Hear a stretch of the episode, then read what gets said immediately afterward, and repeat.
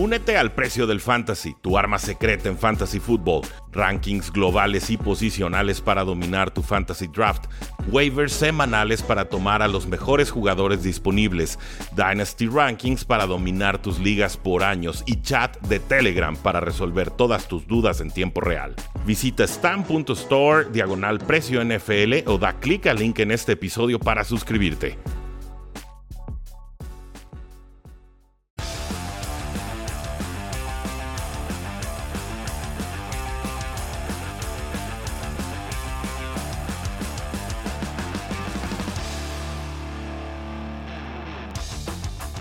Saludos a todos y bienvenidos a un programa más de Cuarto y Gol, donde la NFL no termina y nosotros tampoco. Yo soy Rudy Jacinto, me encuentran en Twitter como arroba NFL y el día de hoy tenemos las lecciones de Carlos Rosado para la semana 14, un audio que grabamos en vivo y en directo todos los martes a las 10 de la mañana, hora del centro de México por Instagram Live. Go Patriots, lo siento Bills, vamos con Carlos Rosado. Acaba de concluir la semana 13 de la National Football League con un Monday Night Football sumamente inusual. Carlos, un partido que se resuelve 14 a 10 a favor de los Patriotas, con clima muy complicado y con un Mac Jones que solamente lanzó tres pases. ¿Cuál es la lección de este partido, si podemos extraer alguna? La lección es que tienes que entender bajo qué circunstancias vas a jugar esos partidos. Y el entendimiento que tiene, y de el entendimiento que tiene Bill Belichick y que se fije en todos los detalles. Sabía que no iba a poder lanzar el balón, no iba a exponer tampoco a Mac Jones. ¿Y qué hizo? Habló con su equipo, va a ser un juego físico, voy a correr el balón, tenemos que ganar en las trincheras, no cometer castigos para echarnos, porque eso nos provocaría echarnos para atrás, tener que lanzar el balón. Y al final fue, fueron los pequeños detalles que marcaron la diferencia. Fue un fútbol americano de físico, de poder, y es lo que ha estado viniendo jugando el equipo de Nueva Inglaterra en las últimas semanas. En esas victorias es fútbol americano físico, de poder.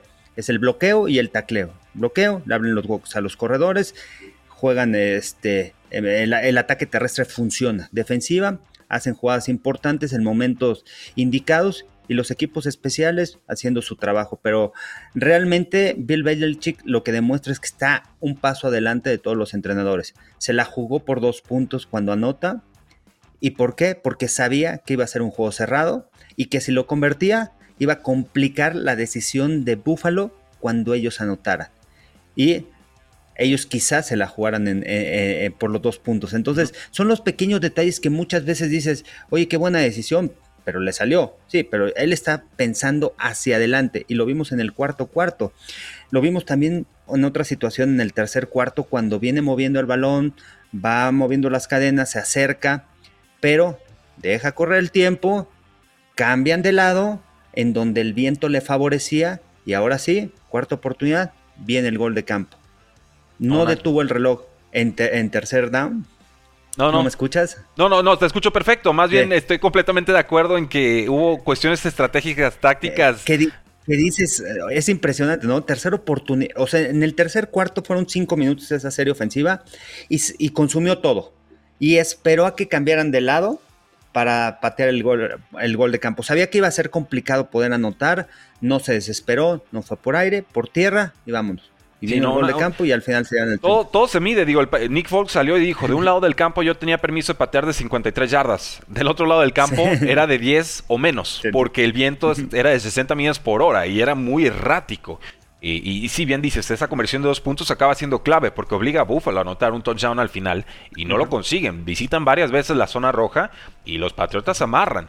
Eh, Vimos a Josh Allen tratando de escapar, vimos un ajuste en defensiva de los Buffalo Bills con Matt Milano más bien ya persiguiendo al corredor a donde fuera, no, no dejamos engañar por el, por el guardia que hacía el pool, nos lo explicaban los comentaristas en la transmisión de, la noche.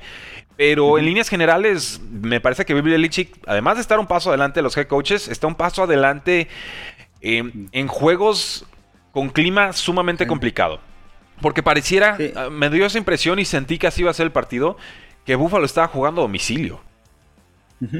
Sí, de visitante, ¿no? Que no sabía las condiciones del juego, que no, que no se preparó para esas condiciones, que pensó que iba a poder lanzar el balón de manera eficiente. Lo hizo en algunas ocasiones, no, no estuvo mal, pero al final son juegos cerrados, son juegos que los pequeños detalles marcan la diferencia. Y, Bill Belichick sabía lo que se iba a enfrentar, sabía que iba a ser un juego parejo, sabía lo importante que era convertir eh, este, esos dos puntos, no dejar ir puntos también dentro del partido. Al final es la combinación de las analíticas con el momento del partido y las circunstancias con las que estás jugando. fue, fue un guion de juego complicado de ejecutar y lo ejecutan bien. Yo hubiera aplaudido lo que hizo Belichick independientemente si ganaban o perdían. Lo he criticado en otros momentos de la temporada, decisiones de cuarto down. Pero aquí era pues estamos viento en contra, coreback novato, una defensiva que sabe lo que le vamos a mandar, órale, se la mandamos bien. Seis linieros ofensivos, con fullback, con los tight ends, formaciones muy compactas, casi jumbo, y ahí les voy. Y les corrieron para más de 220 y tantas yardas, para 6.5 yardas por acarreo por la escapada de Damien Harris, les funciona. ¿Y, ¿Y quiénes son los equipos que le han ganado a los Bills? Equipos que han corrido el balón de manera eficiente. Les ganó Indianápolis en su casa con cinco anotaciones de Jonathan Taylor, cuatro por tierra. ¿Quién más les ganó? Los Titanes, otro equipo físico que corre el balón. Entonces tienes que saber ante qué rival te enfrentas y cómo lo vas a atacar, cuáles son sus debilidades. Y entonces eso es a mí lo que me deja este partido, ¿no? O sea, no me deja de sorprender todo lo que hace Bill Belichick en este encuentro. Y además, no solamente eso, al final es la ejecución de cada jugador. ¿Cómo los preparó? los jugadores estaban listos para responder en ese clima. Fue la diferencia para mí. Ahí está, estamos vigilando tres lesiones con los Patriotas. Damien Harris, lesión de, pierna. Estamos vigilando Matthew Judon, pudo regresar al partido. Adrian Phillips, safety, muy importante en las formaciones de tres safety o Big Nickel con los Patriotas. Le hicieron prueba de ligamento cruzado anterior. Esperemos no sea de gravedad. Tenemos muchos comentarios del público. Carlos, eh, gracias a todos los que están conectando. Si les gusta lo que están escuchando o si no, de todas formas echen corazones. Eh, compartan el video, echen sus preguntas. Aquí se trata de disfrutar. Ya vieron a Carlos con su cafecito, yo con mi polvito de jugo de mango light. Yo ando más fresón. Disculpa, Carlos, ya me eché el café hace rato. Eh, nos dice Adi, bien happy por mis patriotas. Felicidades, líderes con total justicia en la conferencia. Buenos días, señorones de cuarto y gol. Y Carlos dice Martínez Baena, bienvenido. Eh, ay, sí, muy presumido los Pats, dice Tigrillo por la victoria de ayer. No te hagas, Tigrillo. Tú, Delfín. Eh, anda, crecido eh, el Tigrillo, ¿eh? Sí. también. Ah. Sí, sí, sí, no. Y, aparte, no me engaña, él celebró la victoria de Patriotas. Creo que quería que perdiera Búfalo. Totalmente cierto, un juego estratégico, dice C-E13. Eh, ese monje consume el reloj y se puso tenso el partido, nos dice Adi. Sabía que Jones estaba verde para un juego con estas condiciones, cierto. De hecho, Mac Jones tenía un... ¿Alcanzaste a ver, Carlos, lo que trae encima? Trae un traje de scuba. Para buceo. No, no, no, no vi. Eh, ah, sí. Ese es un viejísimo truco de Tom Brady que le pasó a Brian Hoyer y estoy seguro que Hoyer se lo pasó a Mac Jones. Se lo pasa. Y, y pues se va a hacer popular porque le funcionó muy bien a Brady esa, ese truco. Ese truco, sí. sí. No, al final tienes que buscar opiniones de otros jugadores que han estado en esa circunstancia, ¿no? Y Nueva Inglaterra, bueno, tiene muchísimas experiencias, juega eh, ahí en el norte, en la, costa este y con mucho frío, sabe, sabe lo que es eh, jugar en, ese, en esos climas, así que tienes de muchas fuentes encontrar algunas soluciones que al final te pueden ayudar en el partido. Así es. Y bueno, nada más para cerrar aquí con nota eh, amarilla, si quieren verlo así. Salió Sean McDermott en rueda de prensa, pues casi molesto, diciendo, a ver, no le demos más crédito a Bill Belichick de lo, de lo debido, ¿no? Cometidos muchos errores, casi casi diciendo, perdimos nosotros, no nos ganaron los Patriotas. ¿Qué opinas al respecto? Ah, les ganaron, les ganaron por el plan de juego, por la ejecución, al final de cuentas. ¿Te acuerdas? E, e, esos partidos me recordó del colegial de Army Navy, en donde corrían el balón en todas las ocasiones. Hubo un partido, me parece que, que no sé si fue Navy, con Malcolm Perry, que estaba como coreback corriendo para 300 yardas. Creo que no, nada más enviaron un pase en, todo el partido. Aquí fueron tres pases los que lanzó Mac Jones. Pero los jugadores estaban conscientes y no se desesperaron. Hubo situaciones en segunda oportunidad y largo, o sea, porque también los Bills estaban haciendo su trabajo, deteniendo atrás en primera oportunidad y, se colocaban en segunda y largo. No abandono mi plan de juego. Voy a correr segunda oportunidad y 12, segunda oportunidad y 15, corro el balón y además la manera como atacaron también. Es importante eh, este es un juego de números y de ángulos y cómo atacaron con un mayor número de jugadores, ¿no? O sea, aunque estaban los 11 dentro a la altura de los linebackers en la caja, los Patriotas sacaban un hombre extra, ya sea en trampa, con la tos, con las eh, con pull, con las power, sacando un hombre extra más el fullback y entonces ahí es donde tú nivelas eh, el número de jugadores. Entonces, realmente es un gran aprendizaje. La gente, mucha gente dijo, qué feo juego, pura carrera, no hubo espectáculo. No, no, no. Es un aprendizaje de cómo prepararte ante una circunstancia así. Y al final el fútbol americano no cambia. Bloqueo y tacleo. Punto. Eh, a, lo que va. lo que va. Detén al de enfrente, derrota al de enfrente. No, no cambia la, meta, sí las estrategias. Me, recuerda de pronto ese partido que fue 3 a 3 de Patriotas contra Rams en el Super Bowl. Que también decían, no, un juego muy defensivo, feo, chafa. Una joya, fue una obra maestra. Esto fue una obra maestra en otro sentido, pero, pero vamos, no hay que quitarse el sombrero y reconocer que están haciendo bien las cosas. Entonces, bueno, un juego con implicaciones importantes. Los Patriotas quedan como líderes de conferencia, descansan. Eh, tienen bye week y ahora Buffalo irá contra Tampa Bay. Tom Brady le podrá hacer el favor a los, a los Patriotas. Descúbranlo en el próximo episodio. Y solamente sí puntualizar también eh, ese error de en Kill Harry que le regala un touchdown a, los Buffalo Bills en equipos especiales. Eh, oye, vamos a debutar en Kill Harry en equipos especiales, fildeando un punt en estas condiciones. ¿En serio? Esa fue la única tacha del partido para mí. Sí, sí, sí. Y, porque tampoco tenían a otro, ¿no? Que regresar a patadas. No sé si bueno, estaba, eh, eh, estaba, estaba, Gunner. Gunner es pero estaba delante de, de, Harry. Era, sí, porque colocaron a los dos, ¿no? Colocaron a los dos por el tema de... Del viento. Del viento. Y al final, no es que Gunner esté, o sea, sí estaba delante de él, pero es el tema de que si la patada viene hacia un lado cargado, hay uno de los dos que habla. Si viene cargado hacia un lado, entonces, ¿qué es lo que hace? El otro gunner, eh, digo, el otro regresador va hacia adelante. Entonces fue este, al final, ¿a dónde patearon, no? o sea, al lugar donde colocaron y obligaron a Gunner a estar como bloqueador en vez de regresar la patada. Sí, no, ahí el error fue poner a Harry en el campo. Eso me queda claro que esa primera ronda no va a prosperar. Gracias a todos los que están conectando. Estamos en Instagram Live como todos los martes con Carlos Rosado. Estas son las lecciones de semana 13. Y Carlos, ahora sí vámonos eh, rapid fire con todo el resto de la jornada. Eh, uno de los resultados más impresionantes, Detroit 29, Minnesota 27. Ganan los Lions en una serie ofensiva larga con una defensiva de Vikings muy permisiva jugando en preventiva. Y Lions consigue su primera victoria de la temporada. ¿Qué aprendimos?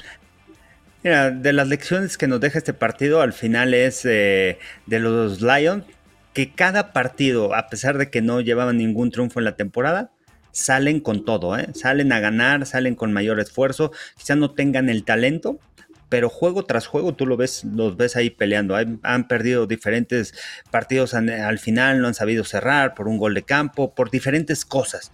Pero al final salen a jugar, ¿eh? O sea, no ha perdido el locker eh, Dan Campbell, a pesar de todo lo que se ha hablado de que no es un buen coach, no es un buen manejador del partido. Sin embargo, ha mantenido al grupo unido y creo que eso es lo que lo lleva al triunfo partido cerrado, porque sabían que los Vikings, rival divisional, y además estaban buscando, están buscando un puesto para postemporada. Y por el otro lado, ¿qué me quedo? Mike Zimmer no creo que vaya a durar este, para la otra temporada. Realmente es impresionante el no fijarte en los pequeños detalles. Cuarta oportunidad, quedan cuatro segundos para que acabe el partido. Tienes que cubrir la línea de anotación, no tienes que cubrir el end tienes que cubrir que no entre, que no rebasen la línea de anotación juegas cobertura de zona, el safety está 4 o 5 yardas atrás, el corner se echa para atrás, no te van a rebasar. ¿Quién te va a rebasar como receptor? ¿Para qué te echas? Párate en la línea y evita que el receptor vaya a cruzar la línea de anotación. ¿Qué sucedió? Vino el pase, el poste y encontraron al receptor. Te enfrentas a un mariscal de campo, Jared Goff, que ha tenido muchos problemas ante la presión que se desespera y quiere lanzar rápido el balón. ¿Por qué juegas cobertura de zona? ¿Por qué presiona solamente con tres hombres? Presiona con cinco, viene un disparo, complícale, que entre en estrés el coreback. No permites que esté tranquilo y que localice a sus receptores. ¿Qué es lo más fácil como un receptor? Salir cuando el corner está a 8 o 10 yardas, está atrás. Cuando está en press es muy complicado porque lo tienes que mover en la línea de golpeo. Obliga como mente defensiva, obliga a los ofensivos a que te ganen y rétalos en el uno contra uno. No lo hizo Mike Zimmer y eso le costó el partido. Al final, son pequeños detalles, pero al final no supieron cerrar en el momento indicado. En los detalles está el reflejo verdadero del trabajo de los head coaches. Zimmer lo veo rebasado, llegó muy molesto porque su equipo no quería vacunarse y porque él es un personaje de alto riesgo por su edad. Eh, ha tenido muchos problemas, se lastima Aaron Thielen en este partido y pierde contra Lions, coincido contigo Carlos. Eh, lo hemos recompensado y lo hemos criticado también a momentos de la temporada. Difícil, difícil pensar que Vikings vaya a lograr algo con, con al frente. Yo creo que ese, ese ciclo oficialmente concluirá oh. este off-season. Bucaneros 30, Falcons 17. ¿Aprendimos algo de este partido? Bucaneros, sí, de que los Bucaneros son contendientes en la nacional. Los Bucaneros tienen una ofensiva y tienen diferentes armas con quien atacarte. A pesar del pase interceptado Tom Brady, lanza para 4 de anotación. Gronkowski es su arma principal o el que más confianza le tiene, pero tienen diferentes armas, te pueden atacar de diferentes formas. Chris Godwin con 15 recepciones, Leonard Fournette otra vez fue pieza importante y al final, bueno, los Bucaneros ahí van a estar en postemporada, van a llegar lejos, una, un equipo que, bueno, se conoce muy bien, son los actuales campeones de la NFL y este y de Atlanta, pues lo rescatable es que quizá el Patterson vaya a estar en el Pro Bowl. Eh, Qué gran temporada ha tenido, ¿eh? Sí, es, que sin Cordero Patterson. las cosas rescatables. Sí, no, es que sin Cordero Patterson serían el peor equipo de la NFL. Sí. Triste. Triste, y complicado, pero bueno, de acuerdo. Bucaneros sigue pintando fuerte. Falcons, gracias por participar. Ojo con Russell Gage, 11 recepciones, 130 yardas. Tuvo un fumble, pero puntualmente ha aparecido esta temporada y la anterior. Me, intriga qué puede suceder con él si le dan un poquito más de volumen. Es más slot receiver, me parece, pero eh, bueno, alguien tiene que levantar la mano aparte de Cordell Patterson en lo que regresa, si es que regresa Calvin Ridley. Dolphins 20, Giants 9. Sale lastimado Mike Lennon, una lesión. Y bueno. esto se está poniendo muy feo para los gigantes, Carlos. ¿Qué aprendimos? Mira, hay que seguir aprendiendo que los gigantes y la gerencia general eh, no se dan cuenta de lo importante que son los pequeños detalles otra vez en el fútbol americano. Ellos confiaban en que Daniel Jones y teniendo un coreback sustituto con experiencia pero vean el récord de Mike Lennon, 22% de juegos ganados en la NFL. No puedes mantener ahí eh, a un coreback así, porque no sabes cuándo tu coreback titular se va a lesionar y vas a requerir de ese coreback. Estaba disponible Garner Minshew antes de la temporada o buscaban un cambio. El novato que quisieras, ahí lo tenías. A lo, a lo mejor no lo vas a necesitar, pero a lo mejor sí. Y en este juego lo necesitaron en contra de Miami y al final, bueno, Mike Lennon no es ese coreback. Y, bueno, tampoco hay que descartar lo que está haciendo lo que está haciendo Brian Flores con el equipo de Miami, ¿no? Es una racha de cinco juegos ganados, empezando en el jueves por la noche, manteniendo ese grupo junto después de un terrible inicio de temporada, ganó en el primer partido y después fueron siete derrotas en forma consecutiva. Otra vez mantiene a la organización sólida, conjunta, creen en él, que eso es lo más importante y los Dolphins ahí están presionando. La selección de Jalen Phillips empieza a, brillar. bueno, no empieza, no empieza a brillar porque ya había brillado de semanas anteriores, pero es constante. Es un jugador que está constantemente, dos capturas en este partido y no han perdido el balón. Le facilitan las cosas a Tua Tango Bailoa y creo que el jugar fútbol americano complementario, el que la defensiva te esté ayudando, deteniendo a los rivales, es al final lo que le está ayudando a esta ofensiva de los Dolphins. Y aguas con ellos que se pueden, se pueden colar a postemporada, ¿eh? no lo dudo, como están cerrando.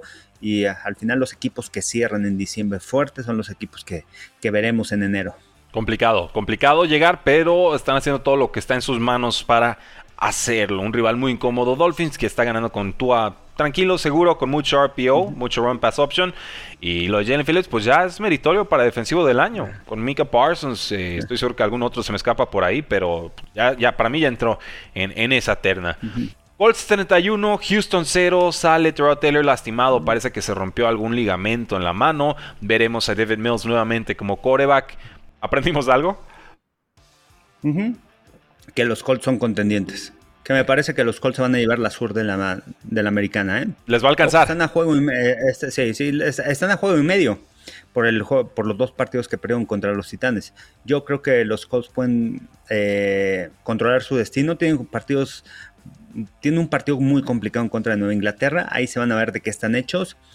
Este, siento que pueden quedarse con, con la Sur y si no, van a llegar sólidos a postemporada. Los equipos que corren bien el balón, ya lo vimos con Nueva Inglaterra y eh, ahora lo vemos con, los Colts, ¿no? No provocando que Carson Wentz se gane los partidos. Saben que tiene a Jonathan Taylor, que te pueden avanzar y eso le quita muchísimo, preso, muchísimo peso, muchísimo estrés también a, a Carson Wentz a la ofensiva. Y una defensiva sólida que ha ido creciendo, una defensiva disciplinada que no te presiona mucho, pero cuando lo hace, lo hace de manera eficiente, roba balones, pero atrás juegan muy disciplinado. La mayoría juegan cobertura de zona y son es un perímetro que ya jugó el año pasado junto, una línea defensiva, linebackers que se conocen muy bien. Entonces creo que al final, sin ser tan espectacular, a la defensiva es una defensiva que responde en momentos importantes y aguas con los Colts. Me, eh, me, llaman mucho la atención lo que están haciendo y Jonathan Taylor ojo, ahí está en el candidato para el MVP de la temporada. MVP global, ¿eh? No, no MVP running back, MVP contra los quarterbacks, porque ningún quarterback se lo quiere llevar este año. No hay uno. Sí, no. No hay uno. Yo, aprendí que si estás jugando a alguien de los Houston Texas en tu fantasy football, ya hace tiempo que quedaste eh, eliminado. Eso, eso aprendí. Eh, Cardinals 33, Chicago 22. Regresa Callum Murray, regresa de Andrew Hopkins. Un marcador más apretado de lo que realmente se vio en el partido. Andy Dalton lanza dos intercepciones tempranas y a otra cosa mariposa, ¿no? ¿Qué aprendimos en este juego? Los Cardinals son el mejor equipo de la NFL hoy en día arribita de los Patriots, creo que es el equipo más completo porque también te puede ganar en diferentes facetas del juego. No es solamente Kyler Murray, es un coreback que ya ha madurado mucho, pero no dependen solamente de él. No es si Kyler Murray eh, lanza para más de 300 yardas, vamos a ganar los partidos. No, no, no. Con la defensiva, con el ataque terrestre, dos anotaciones, la confianza que le tiene a DeAndre Hopkins, pero al final ni siquiera rebasó las 200 yardas este Kyler Murray en este partido, me parece que lanza para menos y Arizona eh, es un equipo que completo a la ofensiva, a la defensiva, en equipos especiales, este, nadie se lo va a querer enfrentar. Y Kingsbury por ahí también en la terna de, del coach del año. Ah, no, esa, se la tienen que guardar a Belichick. ¿eh? Yo, yo estoy en esa idea, pero eh, va a estar buena, buena la disputa. De repente a Belichick lo ignoran porque es buen head coach y dicen, no, ya, dénselo a otro, ¿no? Ha pasado varias veces. Pero es normal. Veremos. Sí, ya lo dan por supuesto que va a tener un buen año. Este, bueno, no creo que a Belichick le afecte mucho, sinceramente. Chargers 41, Cincinnati 22. Chargers se fue arriba 24 a 0 con pases profundos. Por fin le dieron permiso a Justin Herbert de atacar en largo. Ya no esta ofensiva de Drew Brees, sino la de Justin Herbert como debe ser. Cincinnati se acerca 24-22, pero Chargers responde sobre todo ahí con una entrega de balón de los Bengals. Mucho que analizar en este juego, Carlos, pero ¿qué aprendimos? Bueno, aprendimos al final que los Chargers ganan con eso, ¿no? Con ese esquema ofensivo y esas jugadas explosivas, esos pases largos, que cuando Justin Herbert no conecta con Mike Williams o con Guyton o con Keenan Allen, eh, con los receptores en la zona profunda, se les complica mucho a los Chargers. Hicieron los ajustes necesarios a la defensiva y al final yo, yo, creo que el iniciar rápido este partido, el robar balones tempranamente, porque Cincinnati empezó con un balón suelto, con un pase interceptado, con dos despejes, y los Chargers con una anotación, un gol de campo, una anotación, entonces te vas arriba en el marcador 17 a 0 rápido, temprano, y eso cambia el rumbo del partido. Cambia mucho de tu esquema ofensivo, le das confianza, pero aquí eh, lo que hay que aprender es que hay ajustes en la defensiva.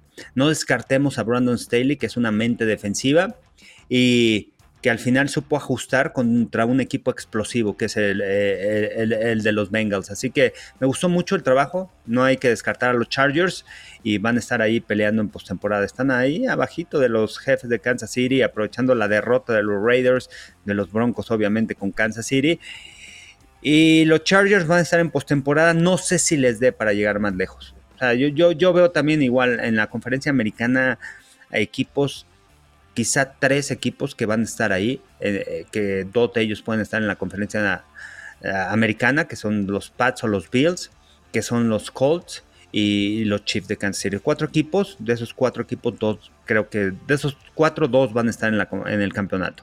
O sea, solo ves dos contendientes serios. No, sé, no sé si, no sé si, no sé si realmente por los altibajos que han tenido los Chargers. Yo diría, Chargers es un equipo sólido que puede estar ahí en postemporada. Mm. Tiene un coreback franquicia, segundo año, pero es un coreback que al final te cambia el rumbo del partido. Pero su defensiva de repente no sé, no confía en ella. El perímetro sí, pero los linebackers no cierran los espacios, el ataque terrestre les hace mucho daño. Ok, bueno, digo, te la compro. Veo a Chargers en postemporada. No creo desde hace rato en Broncos. No creo desde hace mucho rato en, Raiders.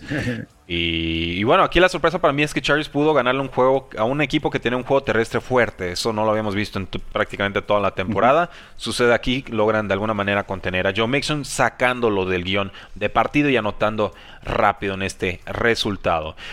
Tengo miedo de hacer la pregunta, Carlos, pero te la voy a hacer. Gracias a todos los que están conectados en estos momentos. Carlos Rosado, Rudy Jacinto, nuestro live de todos los martes a las 10 de la mañana, hora del centro de México, y queda guardado en nuestros podcasts, por supuesto. Pero, Carlos, te tengo que preguntar. La lección del Philadelphia 33, Jets 18, es que esta pasada semana jugó el quarterback número uno de Eagles. No, no creo que va a ser Jalen Hurts eh, al final cambia mucho la ofensiva. Bien los ajustes también de los entrenadores, pero también te enfrentas a un equipo que no se fija en los detalles. Robert Salah me cae muy bien, tiene muy buena comunicación con sus jugadores, pero no es un head coach, es un buen coordinador defensivo. Eh, no y no significa que no pueda hacerlo. Significa que, en estos momentos. no. Que el sábado cortes a tu pateador. Son pequeños detalles que marcan la diferencia, ¿no? ¿Cómo puedes hacer eso? Y contratas otro peor y los goles de campo que falló. E, e, es, increíble, ¿no? Ese tipo de cosas que, suceden. Y, Filadelfia, de lo que rescato, es que es un equipo que se fija en esos pequeños detalles al traer a Gardner Minshew como su segundo coreback, ¿no? Vieron que Joe Flaco no, no se adaptaba, son de esquemas ofensivos totalmente diferentes. Jalen Hurts, a quien busco alguien que tenga características similares, no quiero decir que son iguales Jalen Hurts y Gardner Minshew, porque Gardner Minshew sí lanza el balón, pero ojo, ¿eh? este juego va a abrir los ojos de varios entrenadores para que Gardner Minshew pueda ser quizá el coreback titular en algunos equipos o coreback suplente. Yo como Filadelfia me lo quedaría pero sí creo que Jenna Hurts va a ser el, seguirá siendo el coreback número uno, aunque no, no es un coreback tan preciso para lanzar el balón. Claro. pero, eh, sí es, un arma a la ofensiva. Claro, yo lo que digo es, como es esta afición, porque es una afición muy ruda, a la primera intercepción, segunda intercepción con, con Jalen Hurts, van a empezar con, el con la cantaleta de Garner Minshew, porque Minshew es carismático, porque me parece que es un titular, y, y bueno, y porque pudo de alguna manera reactivar a piezas ofensivas que no había logrado encontrar eh, Jalen Hurts de esa manera. Estoy pensando específicamente en, Dallas Goddard. Veremos, intrigante verdaderamente de los Jets, pues nada, ¿qué, les puedo decir de los Jets? Tienen de corredor titular a Tevin Coleman en estos momentos. Ahí, ahí no hay nada más que la lesión de Corey Davis fuera el resto de la temporada. Washington 17, Raiders 15. Carlos, yo el viernes tenía Raiders ganando y el sábado dije, no, ¿saben qué? Me voy con Washington. Y olé. Vienen enrachados. Sí, nada más ahí para terminar los, de los Jets. El Moore, ¿eh? Qué buena campaña ha tenido. Monstruo. monstruo. Para novato del año también está. Son, el récord del equipo no da, mm, pero su producción creo que sí. Pero me ha gustado. Este, el fútbol team, cuatro victorias en forma consecutiva puede estar ahí en postemporada. Eh, es un equipo bien entrenado y al final es lo, de lo que hablamos, ¿no? Ron Rivera. ¿Y cuánta falta le ha hecho John Gruden a esta ofensiva para manejo del juego a la ofensiva? Esos dos minutos al final del partido increíble cómo los manejaron, le dan tiempo a Washington y le regresan el balón, el gol de campo y eh, este, al final se llevan el triunfo. Pero no, no saber manejar esos dos minutos al final del juego, esa ventaja, cerrar el partido y creo que esa es una de las características que tenía Cruden en el equipo. Los Raiders no sabes qué esperar. Tienen un equipo con buen roster, han tenido lesiones, pero tienen un equipo que puede estar ahí eh, contendiendo, ¿no? Tienen, yo pensé que la defensiva iba a crecer un poquito más con esa pareja de Crosby y Ongakwe, pero pues realmente no, no es ese equipo para postemporada, no sé si les vaya a dar. Y es el fútbol team, yo sí lo veo eh, en playoffs han cerrado fuerte, van a tener un duelo muy, muy interesante esta semana contra, contra los Cowboys y empieza esos cinco partidos en forma consecutiva contra rivales de la este de la, de la nacional y eso es lo que les puede ayudar. Al final ellos saben que controlan su destino con esos cinco triunfos eh, si se los logran llevar. Y además vienen enrachados. Cuando tú te enfrentas a un equipo que viene enrachado, cuando estás enrachado, la confianza crece en el locker, en el vestidor, estás jugando alegre, contento, vas a las prácticas y creo que ese es el ánimo que ha cambiado en el fútbol team y este y aguas con ellos. Sí, Washington sin miedo a nada y es parte de lo que refleja y lo que transmite Taylor Henneke en estos momentos. No sabemos si será titular o no en 2022, pero creo que su exhibición hasta el momento ha sido más que positiva. Y Raiders, pues bueno, gracias por participar. Pittsburgh 20, Baltimore 19, Carlos, uno de los juegos con más implicaciones de postemporada en esta jornada 13. Baltimore la tuvo, se la jugó de dos puntos, no consiguen. Y nos dice Harbaugh, el head coach, que se la jugó porque habían perdido a Marlon Humphrey, su cornerback estrella, y porque no creían que pudieran detener por aire a, a Steelers en un tiempo extra. Contra Big Ben y lo que ha mostrado Steelers este año, ¿es momento de sonar las alarmas en Baltimore? Mira, lo que sucede en este partido es que no quiso desaprovechar esa oportunidad de haber anotado. Si tú ves lo que fue pasando en el partido, primera mitad dominó Ravens y en el cuarto cuarto los Steelers vinieron con esos 17 puntos. La ofensiva de, de los Ravens no podían mover el balón más que en la última serie ofensiva tenían problemas. Entonces yo creo que al final además de las analíticas de Harbaugh, son el tema de cómo está el equipo, el momento anímico, la oportunidad, no desaprovechar, jugártela y dices, ¿sabes qué? No creo que pueda ganar. Si voy a tiempo extra, a pesar de que ellos tengan a Roethlisberger, a pesar de que yo tenga el mejor pateador en la NFL como Justin Tucker, no me la voy a arriesgar, quiero ganar en este partido, en el cuarto oportunidad, para jugarme en el dos puntos. O gano o pierdo, no hay de otra. Y al final creo que es una decisión inteligente de Harbaugh, arriesgada, sí, pero al final. No criticable, es, justo, es justo. O sea, se vale. ¿Sabes qué? Ajá, y, hablando de detalles, es cuando tú conoces a tu equipo cuando sabes qué es lo que está pasando en la banca, cuando sabes qué es lo que está pasando en esos momentos, en ese encuentro.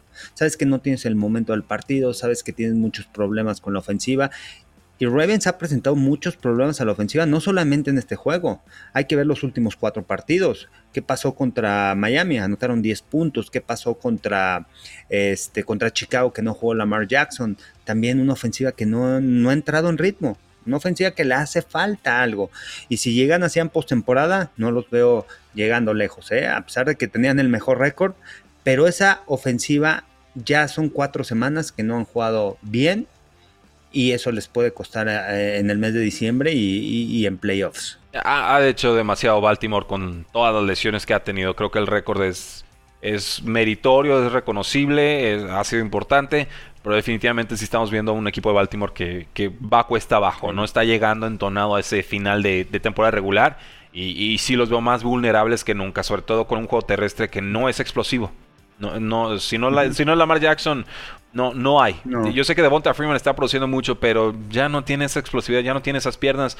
Y se rehusaron los Ravens a buscar a un corredor que sí les pudiera ofrecer esas características. Entonces, eh, por ese lado, pues bueno, la decisión me parece ah. eh, errada. Pero, pero veremos, veremos.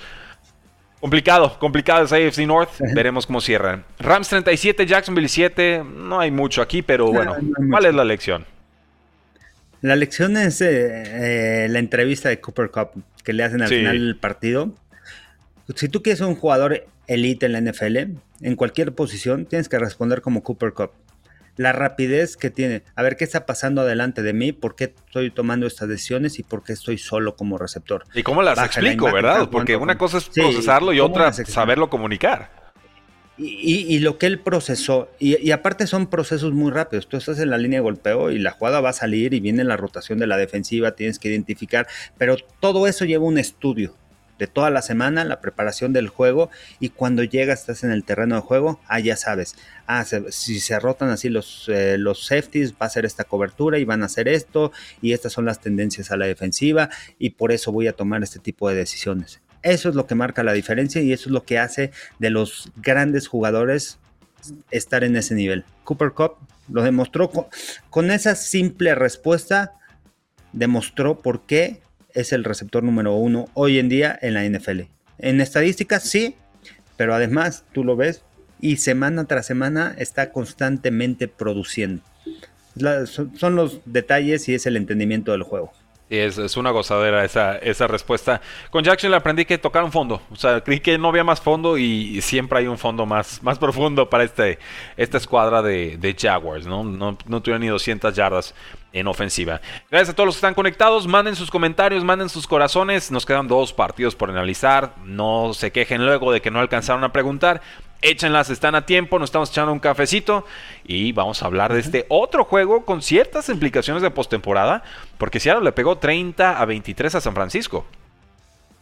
Sí, qué, buen juego de Seattle. Y, hablando de los detalles de Pete Carroll, es conocer a tu equipo, qué tienes, cuáles, eh, o sea, bajo qué circunstancias estás jugando, cómo están tus jugadores y jugarte la, la primera serie ofensiva en cuarta oportunidad arriesgándote en tu propio territorio y viene la jugada de truco en donde se le entregan a Travis Homer y a Dios se escapa, quizá no habían pensado en la anotación, pero sí en un primero y diez, cambia mucho el rumbo del partido, pero te lleva a entender que, ¿sabes qué? No le tengo confianza a nadie, tengo que hacer, tengo, mis, mis otras unidades fuera de la ofensiva tienen que generar puntos.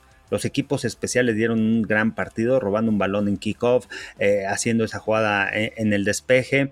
Y la defensiva al final logró detener. Creo que el planteamiento de Pete Carroll me llama mucho la atención por, por el tema de, de, saber en dónde estás parado, cómo están jugando tus jugadores y saber que no tienes que desaprovechar ninguna oportunidad y tienes que ser creativo para generar primeros y dieces con equipos especiales, con otra unidad y, jugar fútbol americano complementario con la defensiva, robando balones, dejando en buena posición de campo a la ofensiva y no y que el peso no recaiga en Russell Wilson que no había venido jugando bien las últimas semanas. y si hablamos de corebacks, Dos intercepciones muy, muy feas de Garoppolo. Yo sé que más de algún fan de San Francisco dijo, oigan, ¿y dónde está Trey Lance después de, esas entregas de balón? Y vamos cerrando con el Sunday Night Football, Kansas City 22, Denver 9, ¿no? Una decisión polémica en la que Kelsey atrapa pero no atrapa, fumble pero no fumble. Eh, ¿Cómo viste esa jugada? Ah, estuvo, eh, ¿Viste cuando la pasaron en, toma real? Que dijeron, ¿no? Eh, Chris Collinsworth dijo, vamos a ver la en, real, bueno, no fue Chris Collinsworth, fue Al Michaels, el que dijo, vamos a verlo, este, cómo se ve en la velocidad real. Es impresionante, es rapidísimo lo que pasa. Es muy difícil detectar si es pase completo o incompleto, porque cuando estaba bajando el tercer pie, ahí justamente viene saliendo el balón. Pero al final, bueno, me quedo con Kansas City que, que está jugando el fútbol americano necesario para estar en postemporada, que viene enrachado. Era un juego complicado. Yo veía a los Broncos de Denver fuertes, un equipo que tiene una buena defensiva, tiene una mente defensiva como head coach. No para ganarles, pero sí para estarles peleando. Eh, y Kansas City, bueno, creo que ha levantado y ahí va a estar. Son de los caballos de la conferencia americana. ¿eh? No hay que descartar a Kansas City, no por su ofensiva, que sabemos que tiene a Patrick Mahomes y que tiene muchas armas, pero por su defensiva, que ahora sí está levantando la mano que han hecho los ajustes necesarios, que han entendido lo que Spagnuolo quiere de esa defensiva, de ese esquema defensiva, de esos jugadores agresivos, de, ese equipo que se arriesga a todo y se arriesgó nuevamente, no pierde su filosofía que es disparar, jugar cobertura personal y provocar algún balón suelto, un pase interceptado al final del partido, en el cuarto cuarto, en algún momento del partido. Pero esa es la filosofía de Spagnuolo y le, está funcionando y los jugadores lo están entendiendo. El haber escogido a Melvin Ingram para mí fue uno de los mejor, de las mejores adquisiciones en noviembre porque le das el Batman y Robin de, los pass rushers a, Kansas City. De un lado Frank Clark y del otro Melvin Ingram. Y en el centro del campo dominas con Chris Jones. Con los linebackers, novatos, entonces tienes, entonces haces los ajustes necesarios, que no sucedió al principio de la temporada porque colocaron a Chris Jones, no tenían a Frank Clark, no tenían pass rushers a las defensivas afuera para presionar al quarterback, tuvieron que mover un tackle defensivo a jugar en esa posición que no lo hizo mal, pero tampoco fue extraordinario. Pero Chris Jones, en donde funciones en el centro del campo, y ahora sí, completo el equipo de Kansas City con defensiva y lo que los llevó al Super Bowl las últimas dos campañas, ¿no? No, no, mm, quizá no la defensiva elite en la NFL, pero esa defensiva que te va a provocar algún balón suelto, va a detener en tercera oportunidad en el cuarto cuarto y va a cambiar el rumbo del partido, le regresas el balón a esta ofensiva y pum, te anota y adiós. Te Pues gana el encuentro. Sigue habiendo problemas con esta ofensiva de Chiefs, ¿eh? No creo que con esta versión actual les alcance. Todavía no. La defensa ya está, la ofensiva... Llevamos 14 semanas esperándolo ese, ese juego contra Raiders explosivo. Parece más aberración que una realidad. Eh, Drake Hill se ve hasta de- desconcentrado de pronto, ¿no? Como seis pases que le han lanzado y tip balls o intercepciones muy, muy grotescas de repente. No sé, extraño, pero a seguir vigilando el estatus ofensivo de, de los Chiefs, a ver si logran resolver en este mes de diciembre. Y con Broncos, pues bueno, a seguir buscando quarterback. Eh, Teddy Bridgewater es adecuado, pero en esta división no te alcanza, necesitas más. Y Javonte Williams, 178 yardas totales en esta ausencia de Melvin Gordon. Entonces, ojo ahí, corredor número uno eh, a la vista, cómo no. Damas y caballeros, nos estamos despidiendo. Rudy Jacinto, Carlos Rosado. Carlos, ¿cómo te encontramos en redes sociales? En TikTok, Instagram y Twitter, arroba Carlos Rosado V. En Facebook, Carlos Rosado 15. Y en YouTube, Carlos Rosado Sports. Buenísimo. A mí me encuentran en Twitter como arroba paradojnfl. Encuentran las plataformas de Cuarto y Gol en Facebook, Twitter, Instagram, YouTube y también TikTok. Ojo ahí, estamos creciendo, nos estamos haciendo sentir. Gracias por habernos acompañado. Un fuerte abrazo a todos los que están conectando. Este programa queda guardado en formato de video, lo subiremos a Instagram y también queda guardado como podcast. Así que ya lo saben, suscríbanse al podcast de Carlos, suscríbanse al podcast de Cuarto y Gol. La NFL no termina y nosotros tampoco.